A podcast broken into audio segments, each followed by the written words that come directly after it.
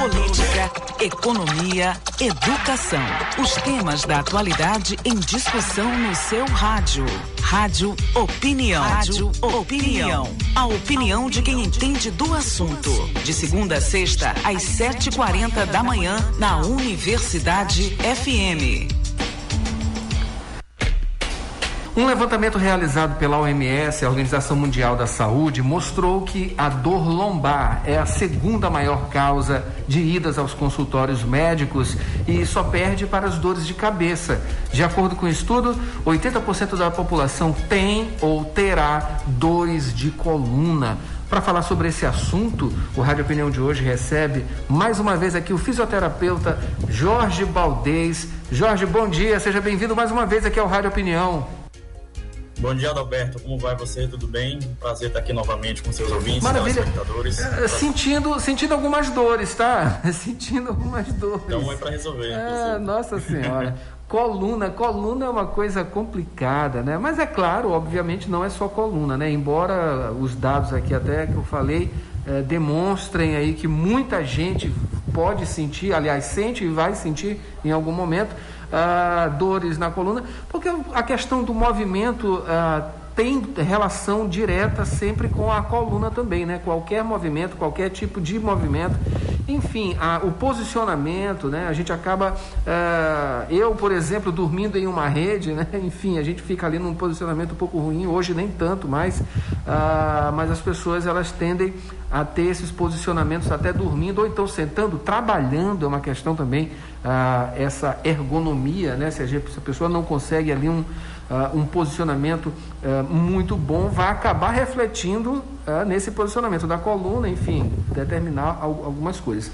Nesse período de pandemia, a questão do home office também, né? Que não é um local de trabalho. Casa, nosso lar, não é um local de trabalho. Embora algumas pessoas tenham ali uma escrivaninha, alguma coisa, mas ainda assim, esse posicionamento ele pode ser afetado. Você notou alguma alteração em relação à pandemia, principalmente nessa questão relacionada ao home office, a estar em casa, uh, em um mau posicionamento? Sim, é, eu sempre falo que existe uma segunda pandemia aí, que é também a de dor nas costas, né? E isso se reflete pelo afastamento não só do convívio social, que a dor na coluna ela é multifatorial, existem aspectos, aspectos biológicos como postura sustentada, é, fadiga, excesso de atividade física, sedentarismo, mas também a parte psicológica e social são multidimensões muito importantes. Além realmente da, do mobiliário inadequado, a postura sustentada também é um fator aí de uma, uma correlação de risco para desenvolver dor na coluna e também o afastamento das atividades físicas é um grande campeão aí dos, da, do retorno às dores na coluna. As pessoas deixaram, né? Ficando em casa, né? Grande parte é, de alguma maneira atrapalhou aí o dia a dia das pessoas, né? Que grande uma, uma parte pelo menos, né? É, sempre ali no final do dia ou bem no começo da manhã é, tirava algum momento para fazer alguma atividade que é bom para o coração, é bom para a respiração, todo, né? Todo o nosso sistema a, a corporal, a, a, a gente funciona melhor com algum tipo de atividade. E a caminhada, eu vi outro dia também aqui pela internet alguma coisa dizendo, um especialista internacional, falando que uh, o melhor remédio para a coluna é caminhar. Isso. As últimas evidências científicas apontam que se a gente compara a, o Pilates com a caminhada, a caminhada, ela, o Pilates vai ser superior ao placebo, ou seja, não fazer nada, mas se a gente comparar com, com a caminhada com o Pilates, a caminhada vai sair ganhando aí, até por ajudar o impacto a reidratar os discos intervertebrais e fortalecer também os discos da coluna, né? Além do que, sabemos que dentro de 4 a 8 semanas, a caminhada começa a gerar neurotransmissores e neuropeptídeos cerebrais aí, que são chamados opioides endógenos. É como se fosse uma farmacinha no nosso corpo que reduz a dor. Então, além dos efeitos secundários aí, é, reconhecidos aí como efeitos cardiovasculares, efeito no humor, efeito na sociabilidade, também tem os efeitos nas dores. Olha só. Jorge, porque as pessoas têm tanta dificuldade, então, para justamente se concentrar, né? Uma hora, acho que uma, uma hora por dia ali, se não for todo dia também, um dia sim, um, um, dia não, já tem um resultado bom, um resultado muito promissor, não é isso? Por que, que as pessoas têm tanta dificuldade para fazer isso? Bom, a OMS recomenda 300 minutos semanais, ou seja, atualizou de 150 minutos semanais para 300 minutos semanais, a dose mínima para o exercício fazer efeito no seu corpo. Então, se você diluir aí durante a semana, vai ser uma dose aí considerável de uma hora por semana, uma hora por dia. É, agora, existe uma grande dificuldade, né? De, da, da adesão ao exercício físico, principalmente quando o paciente está com dor. Então, algumas estratégias de sobrecarga progressiva podem ser realizadas para o paciente que já tem dor é, começar a fazer exercício, porque o tratamento da dor na coluna ele tem que perpassar aí pelo exercício físico. Tá, vamos falar agora sobre essa questão de tratamento, então. Como é que esse processo ele acontece? Claro, obviamente você recebe aí no seu consultório as pessoas com reclamações, né? Não só de dor na coluna, outros locais também. Eu queria que você falasse um pouquinho também sobre isso, eh, de outros tipos de dores, outros locais. Eh, mas esse, esse processo começa mesmo eh, chegando até um fisioterapeuta, uma pessoa da área, no seu caso aí, especificamente como esse processo ele se inicia. Isso. E existe também aí uma triagem diagnóstica a ser feita é, durante a avaliação com questionários validados cientificamente, testes provocativos para saber que região da coluna realmente, que estrutura realmente está referindo dor, para que a gente consiga aí é, diagnosticar cinético funcionalmente melhor o paciente e prescrever o tratamento.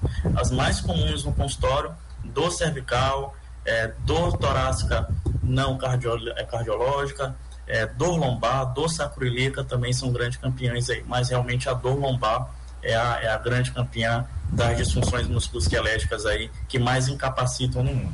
Maravilha. E há um encaminhamento, obviamente, né, dependendo do grau é, do, de, dessa dor, né, enfim, é, tem ali todo um diagnóstico para encaminhar também para outras uh, especialidades, Exatamente. não é isso?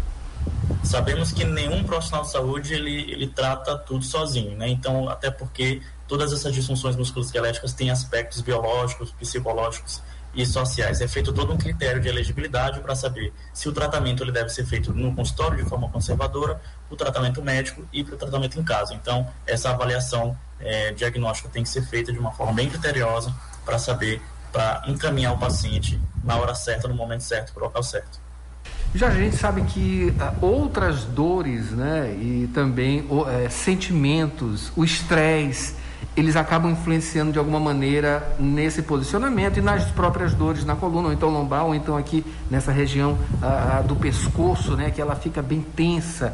Eh, o que, que você tem observado justamente sobre esses agravantes, né? Eh, justamente o que, que pode piorar nesse caso a, a a, a, a, nossa coluna, né? a saúde da nossa coluna em relação a esses outros aspectos causadores?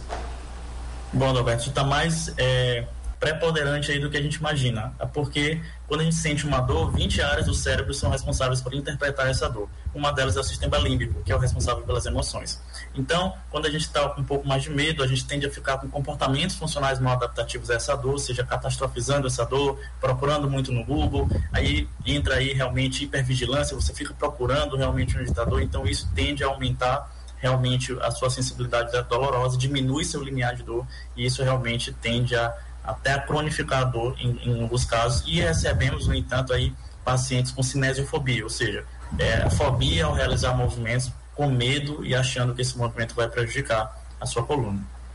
Ok. Então a gente pode dizer também que uma, uma caminhada, uma atividade, ou até a ida mesmo a, a um fisioterapeuta, ela pode ajudar a curar até essas questões psicológicas ou então também mentais, né? Pode-se dizer, Bom, é, no, nesses casos, é, pacientes têm a multidimensão mais psicológica e social, é necessário a ajuda também do, do, do profissional da psicólogo para que a gente consiga também é, melhorar a adesão do exercício pra, e também a sociabilidade do paciente, que tem um grande impacto na melhora do paciente. Maravilha. Maravilha. Bom, eu acabei de conversar aqui com o fisioterapeuta Jorge Baldez, mais uma vez aqui no Rádio Opinião, para falar sobre dor, né? Ah, acho, acho que antes de acabar, Jorge, é, tem outros tipos de dores sem ser ah, na coluna, né? Enfim, você recebe outros, outros ah, ah, tipos né, de, de, de reclamações, de dores, enfim. Onde são mais recorrentes fora a coluna? Bom, é, no tipo de dor cervical, que a gente tem subgrupos né, de dores cervicais, existem as de origem cefaleia de origem cervicogênica. E aí a gente atua também é, avaliando, diagnosticando cinético funcionalmente, tratando através de exercícios, manipulações, mobilizações, mas essas cefaleias realmente são bem recorrentes no consultório. É, dores de cabeça, não é isso? Isso. Certo. As, as, as mulheres, principalmente, é, são esse público por conta aí uh, das questões hormonais, enfim, uh, acaba levando a esse. A, a, TPM também é uma, é uma. Pode ser um desses agravantes, não é isso? Dores de, de cabeça, né? As mulheres sofrem muito com esses aspectos. A minha mãe, a, a minha mãe sofre demais com dores de cabeça, a minha irmã também, enfim, tem fatores genéticos também, né? Os fatores genéticos estão ligados e existem gatilhos para essas dores se desenvolverem, então a gente sempre pede para o paciente ele fazer uma higiene do sono, evitar a exposição às luzes muito fortes, alimentos gordurosos, então fazer atividade física, é, tudo isso ajuda realmente nessas dores cervicais de origem cervicogênica, né? é, enxaqueira com origem cervicogênica. Já que você falou em uh, dormir, qual o melhor posicionamento? E voltando para a questão da coluna, né? Qual é o melhor posicionamento para dormir? Enfim, as pessoas acabam pegando ali um travesseiro muito grande, ou uh, qualquer posicionamento uh, não muito alinhado da coluna, ele vai causar dores. Bom, é, a gente sempre fala para o paciente que se o paciente não tem dor, procura uma, um, um colchão um travesseiro mais confortável possível, faz as regrinhas do higiene, da higiene do sono, de ligar a luz, não usar o celular perto da hora de dormir, não fazer exercício perto da hora de dormir, né? É um ambiente escuro, silencioso, realmente ajuda bastante. Mas se o paciente tem dor, ele deve passar por uma avaliação, pois pacientes que têm realmente predisposição a ter mais dor, a flexão de tronco, podem se beneficiar com um colchão mais durinho, né? Ou pacientes que têm dor cervical, no caso, como você abordou, é, tem dor cervical é, com é, preferência direcional, aí, ou seja, sente mais dor aí na extensão cervical, pode se beneficiar de um travesseiro mais alto. Ou seja, passar por uma avaliação profissional, um profissional especialista, para que você consiga ter uma melhor qualidade de vida. Sim, agora sim, para a gente finalizar, né? Porque toda hora a gente fica lembrando das coisas e vai aumentando, a gente vai, não vai sair daqui nunca, uh, Jorge. É, a questão do alongamento, o alongamento, ele é positivo, ele é bom? Quanto, quantas vezes a pessoa deve fazer? Enfim, quais os, os melhores horários para fazer esse alongamento? Bom, o alongamento ele deve ser feito realmente, pode ser feito. É, primeiro é importante abordar o, o, alongamento ele não previne lesão, o que previne lesão realmente é o aquecimento. O alongamento ele pode ser feito antes e após da atividade física, desde que esse paciente ele primeiro não tenha dor na coluna e se tiver dor na coluna ou na região cervical, ele não faça é, se ele tiver uma, uma, uma ciatalgia, né, um, um torno ciático, ou uma dor irradiada para o membro superior, ele não faça esse alongamento porque pode colocar a carga no plexo braquial ou no plexo lombosacro, que é uma região de nervos que a gente tem, e pode alongar e causar mais dor ainda. Então, se o paciente ele tem histórico de dor na coluna, não realizar os alongamentos, principalmente pois pode aumentar a sua, sua sintomatologia. Oh, essa foi para mim. Bom, eu acabei de conversar aqui com o Jorge Baldez, ele é fisioterapeuta, falou aqui sobre dor, dor na coluna, enfim, vários tipos de dores. A gente poderia ficar um, muito mais tempo aqui, porque são dúvidas, Sim, é um né? prazer enorme. Ah, demais. E, e, são, e são dúvidas muito corriqueiras, né? A gente vai trazer você novamente aqui, Jorge. Muito obrigado pelas suas informações, eu viu? Eu agradeço a confiança. Um grande abraço. Maravilha. Bom dia.